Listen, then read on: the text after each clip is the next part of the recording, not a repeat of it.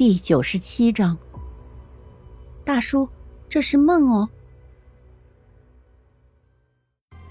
少女冷哼一声，目露凶光：“你们这些该死的家伙，这都一千次了，还不嫌麻烦吗？”啊啊啊！姐姐，姐姐，姐姐，你来了，这样冰儿姐姐就有救了。那群孩子们双眼发亮的说道。女孩听后脸色一黑，愤怒的说：“老娘都被你们挖了一千次了，还要老娘怎么做？告诉你们，这一次你们休想！”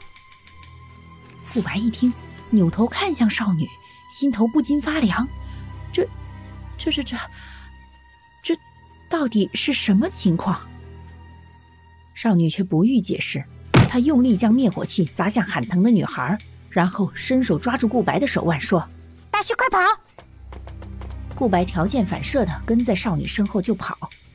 当少女拉着顾白跑出停尸房后，意外却再次发生。他们跑出停尸房后，居然来到了少女之前所说的医院后院。因为顾白抬起头来看到的是露天的，令他有一种久违的亲切感的阳光。树影摇曳，微风将他的冷汗吹散。不远处有一个长长的木椅。孤零零的摆在那里，顾白有一种劫后余生的感觉。他扭头看向少女，想要同少女分享他劫后余生的感觉。然而令他惊悚的是，哪里还有什么少女啊？他的身边根本没有少女。顾白心头大乱，这个少女是他见到的唯一一个活人，他还有很多的疑惑没有向女孩问清楚呢。小姑娘。你帮我把儿子送到手术室好不好？我现在有急事走不开，拜托了。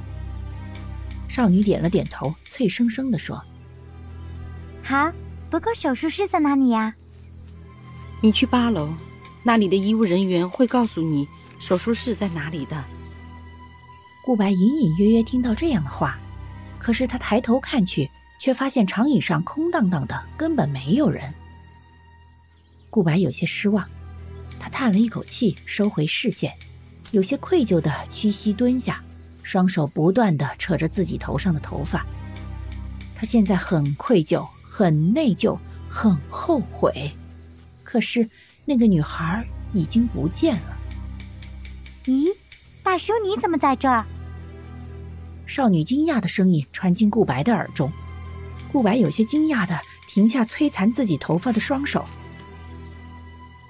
他有些胆怯的没有回答，也没有抬头，他怕这只是自己的奢望。可是接下来女孩的话打破了顾白的担心。我还以为我不会再遇见大叔呢，没想到大叔居然会出现在这里。看来只有大叔不受这诡异的影响。少女淡淡的说道。顾白一愣，然后缓缓抬起头看去。少女站在逆光之处，尽管衣衫比之前顾白初见时更加凌乱，可是她整个人却散发着阳光般温暖的温度，彻底将顾白心中的愧疚击碎。大叔，你该不会在心里担心我，对我感到愧疚吧？女孩看向顾白，惊觉他双眼通红，显然有哭过的迹象，不由得大笑说道。顾白有些尴尬，他擦了擦眼睛，然后说：“你知道这是怎么回事啊？”少女收住笑意，点了点头，说：“我也不是很清楚，只是每次我去了顶层，都会被那几个小孩子用各种各样的方式挖心，去救那个他们口中的冰儿姐姐。不过每次我都会在死后重新回到这里。”继续接受那对夫妇的请求，送他去医院顶层的手术室。少女指了指跟在自己身侧的男孩，说道：“顾白听后不禁更加疑惑了。他看了一眼那个男孩，然后又对少女说：‘那你知道那些手握着气球的孩子到底是什么吗？’少女摇了摇头，说：‘我也不是很清楚。’只是有一次，他们说漏嘴，听他们的意思是，他们手中的气球是一个男孩子给他们的，说是拿了气球就得帮一个忙。少女大约停顿了三息，又说：“至于是什么忙，我也不是很清楚，只知道这些孩子都是跟着那个喊疼的冰儿姐姐身边。”顾白听后有些失望，女孩也不知道，那么这里面究竟隐藏着什么秘密呢？又想要告诉我什么呢？顾白有些烦躁的搔了搔头，想到：